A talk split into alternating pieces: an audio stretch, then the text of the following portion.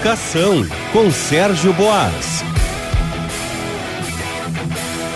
É comigo mesmo, no ar aqui pela Bandeirantes, o Trocação Pura, sábado 4 de junho de 2022.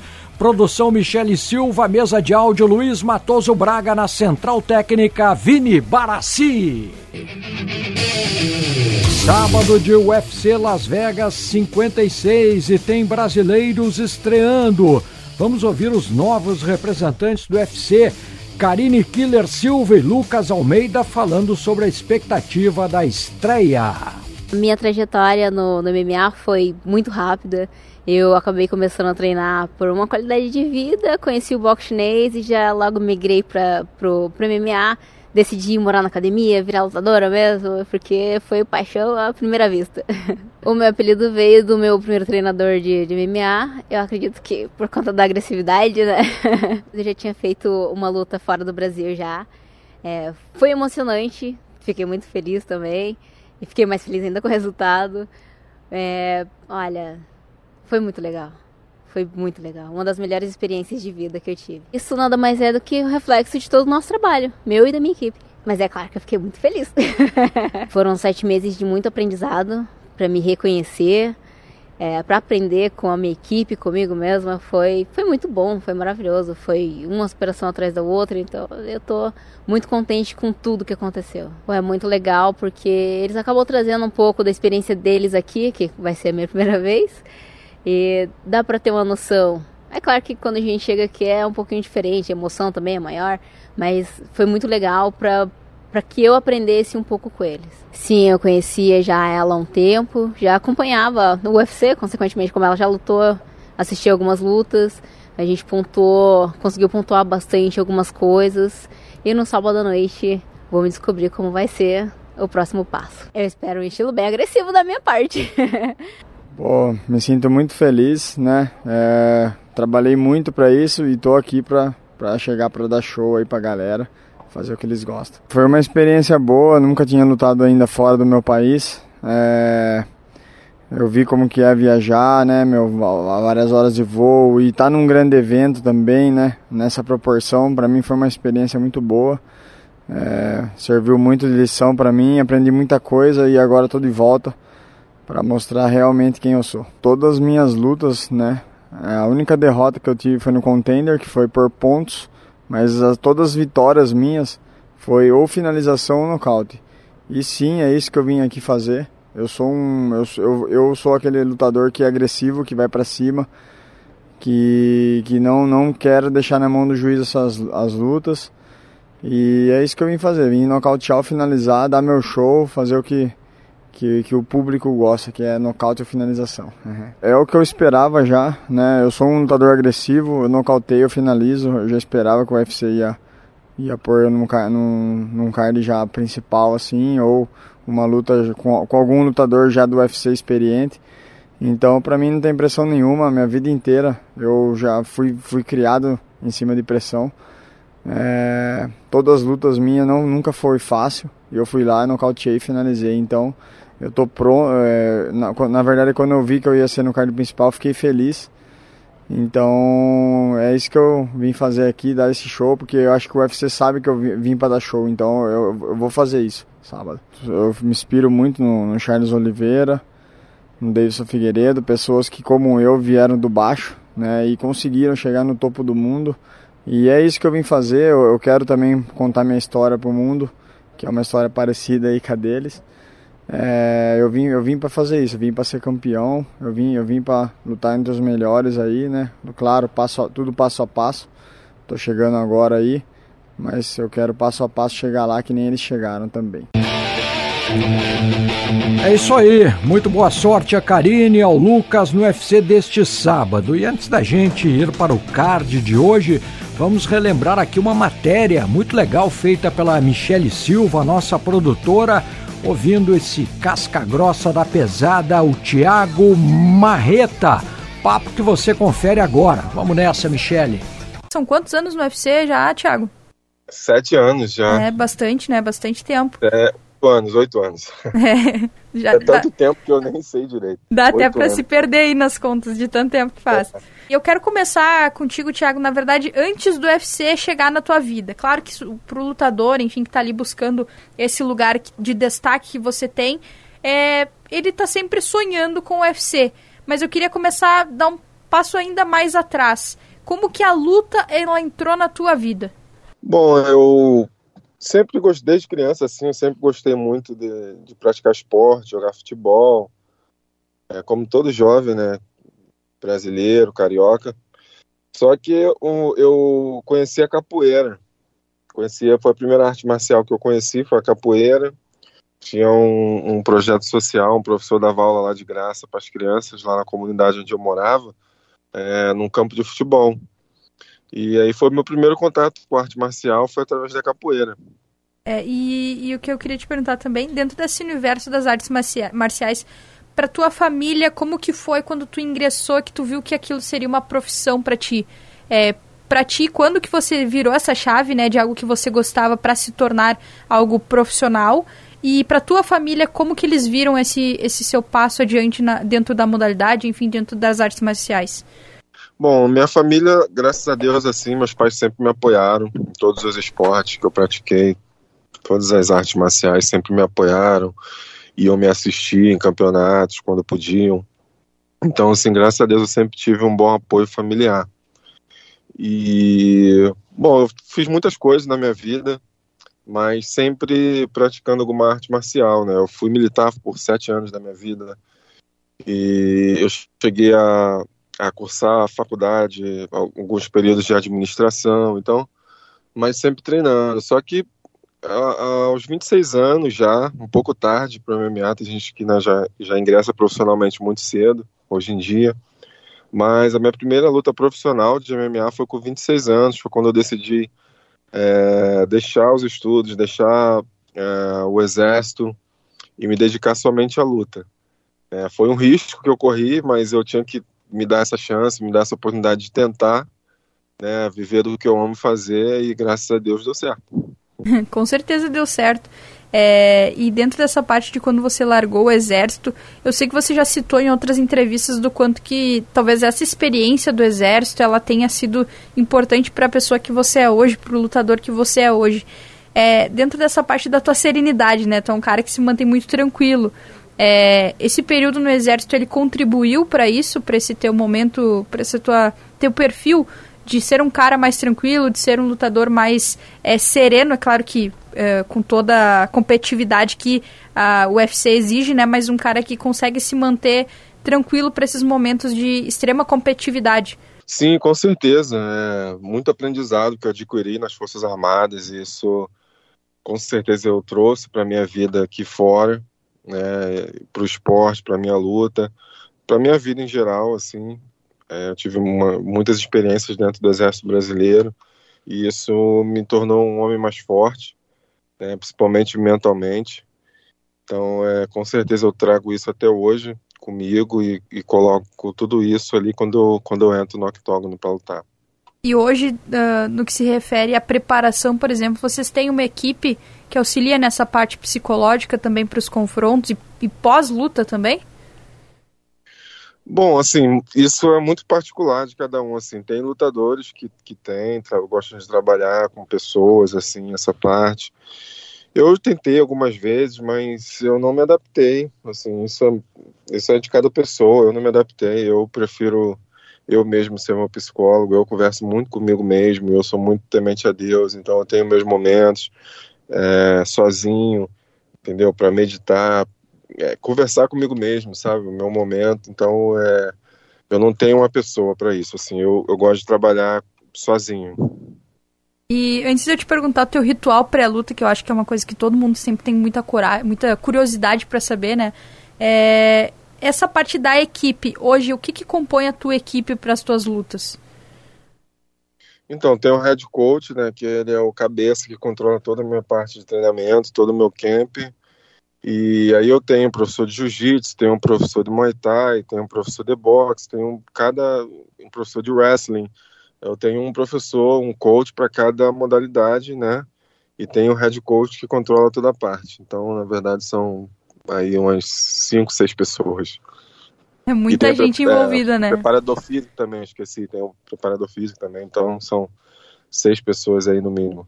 É uma galera envolvida para um momento muito único, assim, né? Porque vocês também, depois da luta, é, tem aquele período também para se recuperar, né? Como é que funciona isso normalmente, assim? Como é que você... Uh, o que você faz depois das lutas? Bom, eu, particularmente, depois das lutas, eu, eu tiro um tempo longe de tudo isso. Porque a, a, nossa, a nossa, o nosso esporte é um esporte muito desgastante. Não só física fisicamente, mas mentalmente também. Então, assim, depois de uma luta, geralmente eu tiro assim uma semana só com a minha família, é, sem treinar, sem sabe, sem assistir luta, sem focar em luta, sem falar de luta, sem nada. Eu isso sou eu, entendeu? É uma coisa minha. Eu preciso desse tempo. Eu preciso de uns dias longe de tudo isso, entendeu? Para recarregar as energias, recarregar a bateria, sabe? Ter um, uns dias leves com a minha família, dedicar a minha, somente a minha família.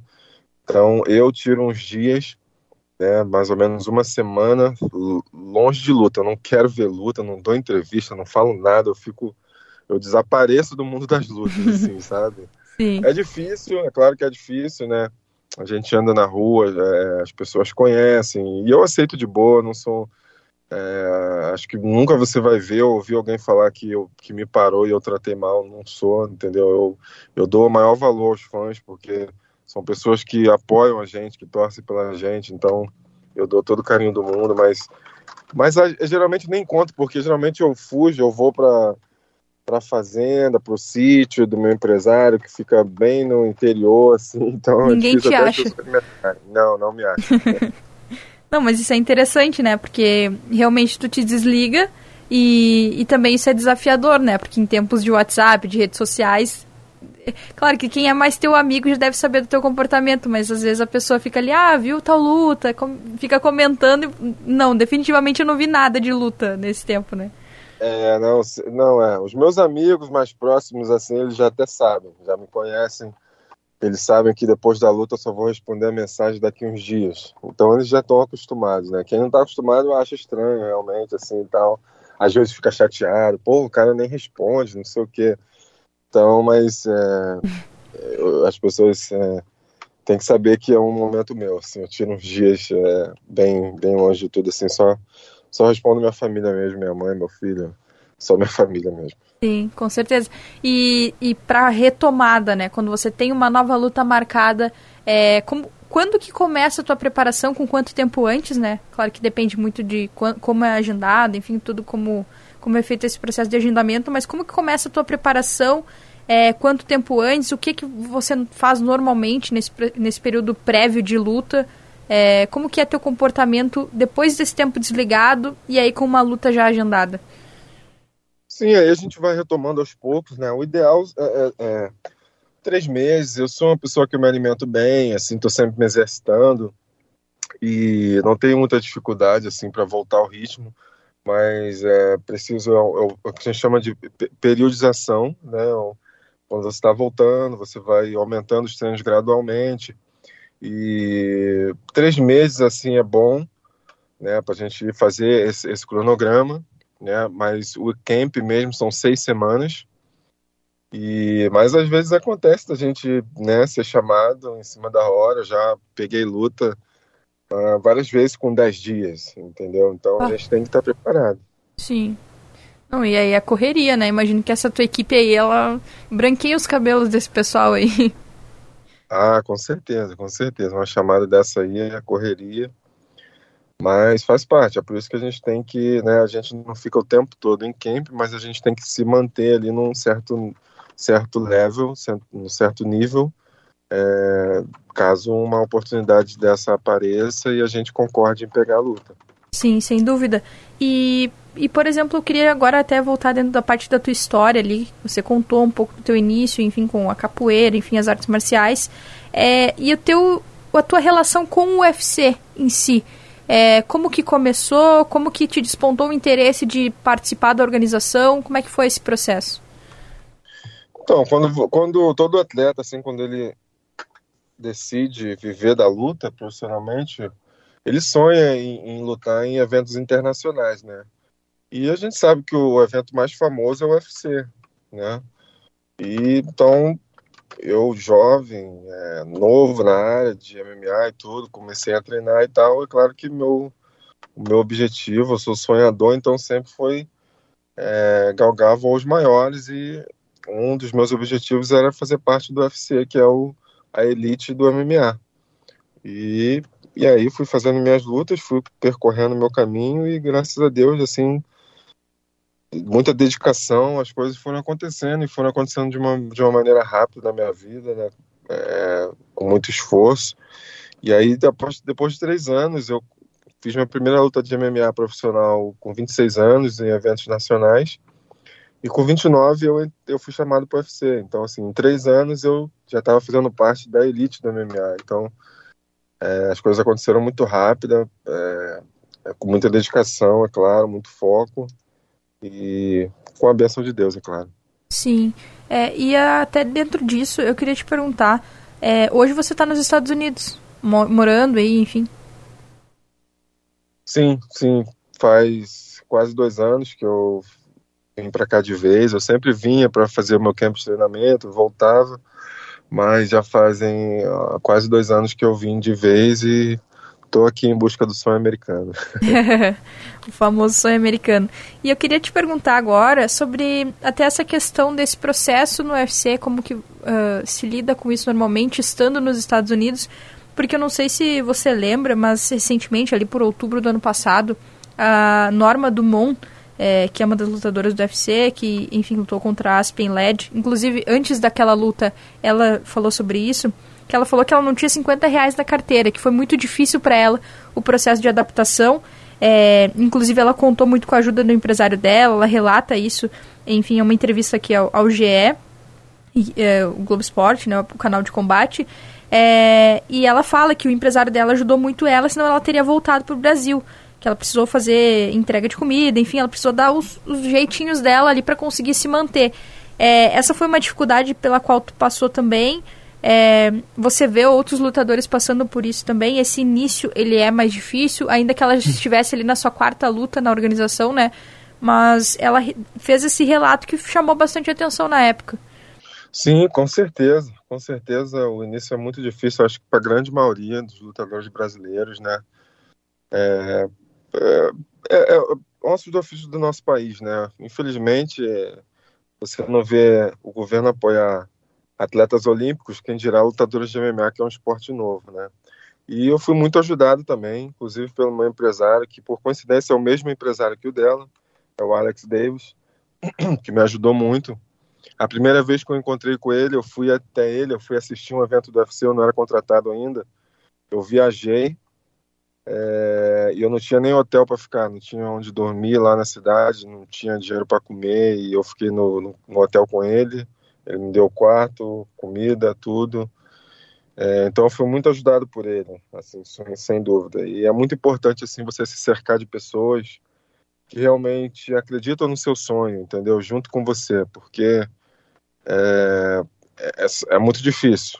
O início ele é muito difícil, entendeu? As dificuldades é, são muito grandes e é muito importante. Eu não, tô, eu não digo financeiramente, mas de pessoas boas, pessoas que acreditam, pessoas que te estendem a mão, que te dão uma palavra de incentivo, porque você vai estar tá no momentos, vai passar por momentos difíceis, dificuldades, momentos de, de, de vontade de desistir. Eu tive por muitas vezes momentos assim então é, é de suma importância você rodear de pessoas realmente que querem seu bem, que querem te ajudar e, e não se aproveitar de você. Então é, esse momento é crucial, assim, você tá de, de pessoas que realmente te amam, que gostam de você.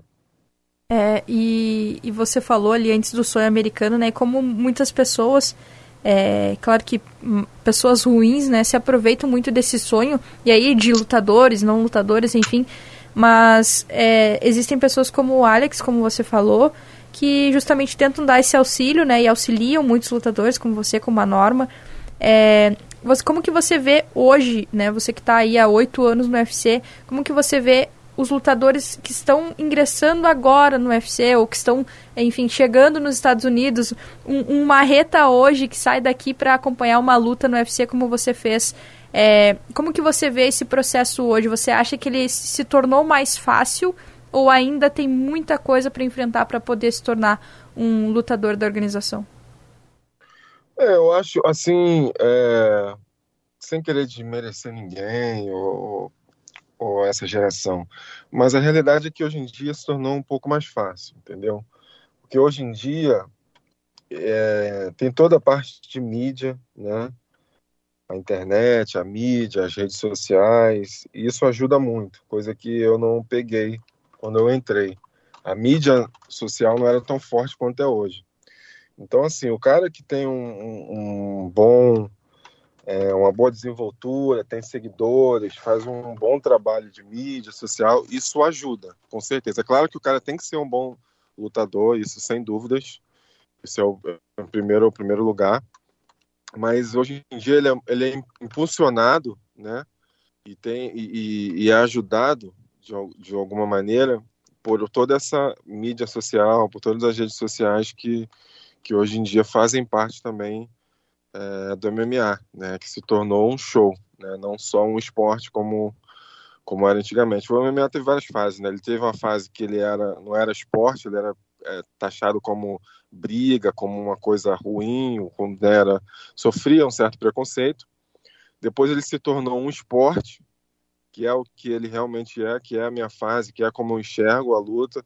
Eu, eu trago muito isso, porque é como eu comecei, entendeu? É, eu respeito meus oponentes, eu respeito todo mundo, respeito meus adversários. Eu não, eu não sou um cara de fazer trash talk, que é aquela coisa de, sabe, de promover a luta, xingando, ofendendo, eu, eu, entendeu? É a minha posição, é o posicionamento, eu sou contra, assim, mas quem gosta de fazer, cada um, cada um sabe do seu, entendeu? Então, hoje em dia tem, isso conta muito, toda essa mídia social, toda essa, essa exposição, todo esse marketing que é feito, então, é, tem isso hoje em dia que ajuda, assim, ajuda bastante os atletas.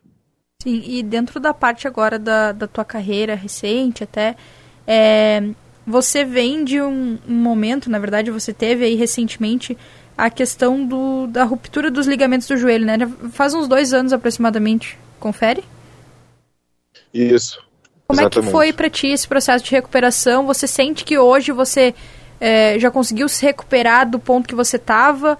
É, porque é uma lesão muito séria, né? E a gente viu aí, circulou muito nas redes sociais na época, enfim, você acho que até divulgou no seu Instagram é, o teu processo de recuperação, como o, o, o, atleta ele tem que reaprender a andar, né? Movimentos básicos e o atleta tem que reaprender, reajustar ali a, a questão do posicionamento do, do joelho, enfim, aquela, aquele ângulo, ele, ele funcionar direitinho. Como que foi essa recuperação para ti? Você acha que hoje você está no nível é, que, você, que você gostaria mesmo? Você acha que você ainda tem a evoluir? Quanto que a lesão prejudicou nesse sentido? Então, a, a, lesão, quando me perguntam, eu sempre falo, né? Você, um carro semi-novo, zero, saindo da loja, não é a mesma coisa que um carro batido. Por mais que ele tenha sido reformado, seja um carro novo, mas um carro batido é um carro batido. Então, assim, o meu joelho não é um joelho zero quilômetro. É, eu passei por uma é, é, grande cirurgia, uma cirurgia grave, que o meu joelho não é o mesmo. Eu, eu não, não, tem que falar a verdade, não, não posso é, mentir sobre isso. Mas assim, eu me sinto muito bem ainda, eu consigo fazer tudo que eu fazia antigamente, eu consigo me movimentar, assim, o período pós-cirúrgico eu tive um longo prazo, né, a minha volta, assim, eu ainda tinha, sentia meu joelho, falta de confiança, isso teve um, um, um um longo tempo de adaptação, né, para voltar, assim. Mas hoje em dia eu me sinto bem, me sinto assim 100% para fazer tudo que eu fazia, lutar da forma que eu lutava antigamente, né? E e é isso, assim. Eu ainda me vejo lutando por alguns anos. É, eu não quero esticar corda, assim como muitos lutadores fazem, assim. Eu sempre falo, é, quando ninguém vai me aposentar, eu mesmo vou me aposentar, porque eu me cobro muito. No momento que eu entrar ali eu senti que eu não estou sendo mais competitivo com outros atletas, quando eu ver que o nível está muito diferente, é, eu vou parar, entendeu? Porque eu, eu não entro para só por entrar ali no octógono. Eu, eu entro para competir, eu entro para lutar. E eu preciso sentir isso, eu preciso sentir que eu estou bem, que eu consigo ser competitivo. Independente de vitória ou derrota, isso faz parte do esporte. Entendeu? Ganhando, um ganha, outro perde, isso é normal. São dois atletas muito bem treinados e preparados. Então, independente de idade ou de problema, isso vai acontecer. Agora, a forma como você perde, aí já são outros 500, entendeu? Se existe um, um desnível muito grande, uma diferença muito grande, se eu sentir que eu não, não tenho, não estou mais competindo no mesmo nível, é, eu vou entender que é hora de parar, entendeu? Sim, e como que você vê esse, esse teu momento no UFC, né? Você vem de uma derrota é, para o russo Ankaliev e, e no, no, último dia 12 de março. É, sei que foi uma, dura muito, uma luta muito dura para ti, é, que você mencionou isso depois também. É, como que você vê esse atual momento? É, não sei quanto que existe uma pressão, que aí às vezes não é nem da, do atleta pra, com ele mesmo, mas às vezes do, do seu entorno, né? É, se essa pressão existe, como que você está vendo esse teu momento e se você acha que tem algum aspecto que precise melhorar ou é realmente uma questão é, daquele dia, da luta mesmo, que acaba não, não ocorrendo da forma como se, você esperava? É, foi uma luta muito dura, um oponente bem mais novo, tá subindo aí, chegando na categoria. E é como eu falei, independente de vitória e derrota, eu, eu, eu me senti competitivo, foi uma luta dura, uma luta parelha. Tive momentos que, que quase terminei a luta, entendeu? É, claro, sou um cara muito competitivo, fico muito chateado quando eu perco. É, mas eu, como eu falei, eu entendo que eu tô lutando entre os melhores já há anos. Tô entre os top 5 da, dos meio pesados do UFC, que é o maior evento do mundo, e estou sendo competitivo. Nenhum deles, garotos jovens aí, promessas, é, não estão, sabe, é, todo mundo falando que eu estou competindo de igual para igual, e eu estou sentindo isso. Então, é, não estou numa boa fase, estou vindo de derrota, mas eu tenho certeza que é, eu, eu, tenho como reverter e eu vou reverter esse momento. Eu tenho me sentido cada vez mais melhor, eu ainda estou é, vindo de cirurgia, a cada luta, e eu tô, eu tô me sentindo evoluindo e voltando no meu melhor. Então eu tenho certeza que eu vou, eu vou superar essa fase e vou voltar melhor na próxima. Com certeza, e aí dedicação você já tem, então é uma questão de tempo. Marreta, para a gente se encaminhar para o final, quero te perguntar, e aí uma pergunta talvez até difícil por conta justamente desse teu tempo já no UFC, é, qual foi a tua luta mais memorável da carreira, aquela para o pessoal é, que está ouvindo o programa digitar no YouTube e procurar os melhores momentos. É, sei que muita gente pensa na luta contra o John Jones, é, mas eu gostaria de ter uma visão tua aí, qual que foi a tua luta mais memorável, é, com, aqui tu se lembra com mais carinho aí, mais afeto, digamos assim, nesse teu período no UFC. Ah, então, não tem como não ser a luta com o John Jones, né? Foi uma grande luta, assim. Foi um momento ímpar para mim, um momento de disputar o cinturão, sabe? Um momento muito emocionante para mim ter chegado ao topo ali naquele, naquele momento contra o melhor do mundo e ter feito um lutaço, independente da, da, da minha lesão, das dificuldades que eu passei na luta, ainda assim, para muita gente eu venci aquela luta. Então, pô, não tem como ser outra luta, né? Tive várias lutas, pô, muito boas, grandes vitórias, grandes nocautes, mas a luta contra o Jones, assim, realmente foi uma luta que é, ficou, ficou na memória, assim, não tem, não tem, por enquanto, por enquanto não tem outra que supere, né? A, com certeza foi um momento único na minha vida, somente pela superação que eu, que eu mostrei ali naquela luta.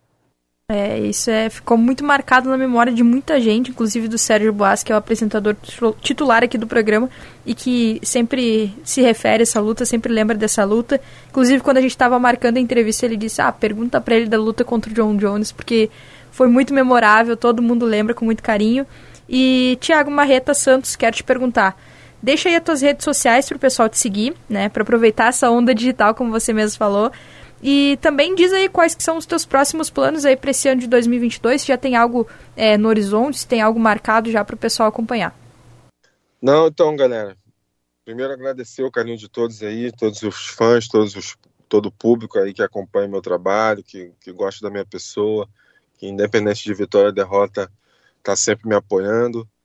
É, bom, estamos já, meu empresário já está conversando com o UFC, Eu acabei de ser pai agora, sou pai de menina. Minha filha nasceu tem quatro dias. Como é que é o nome dela, então, aliás? Eu ia te perguntar sobre isso. Sim, a Alissa. Alissa, isso. E, bom, tô tirando uns dias, como falei com a família, né, curtindo a minha filhona. E o UFC já está em negociação, meu empresário. Provavelmente meio do ano aí, entre julho e agosto, é, o, é a data que eu quero lutar. Que eu quero tirar aí uns diazinhos e aí voltar e já começar o camp. Então, acho que meio do ano é uma boa data e, e meu empresário já está negociando com o UFC. É isso aí, bacana demais, Marreta. Agora vamos ao card deste final de semana. UFC Volkov e Rosenstruik, lá em Las Vegas. No card principal, 17 horas no horário de Brasília.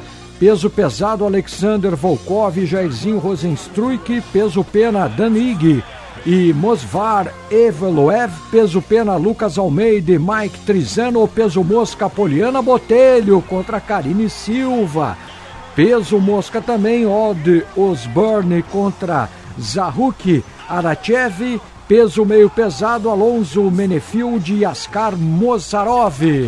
Pelo card preliminar, algumas lutas. Na categoria peso palha, Carolina Kowalkiewicz contra Felice Ehrig. Peso leve, Joy Solek contra Alex Leco. Peso pena, Damon Jackson e Daniel Argueta. Peso meio médio, Benoit Saint-Denis contra Niklas Stolze. Peso galo, Johnny Munhoz e Tony Gravelli. Peso mosca também, Jeff Molines, Algaz Zumagolov. Peso meio médio, Andreas Mik Kailides contra Rinat Frakdejnov. E no peso mosca, Erin Blankfield contra DJ Aldrich. O Trocação vai ficando por aqui. Agora você fica com o Mundo dos Esportes com Michele Silva. Hey!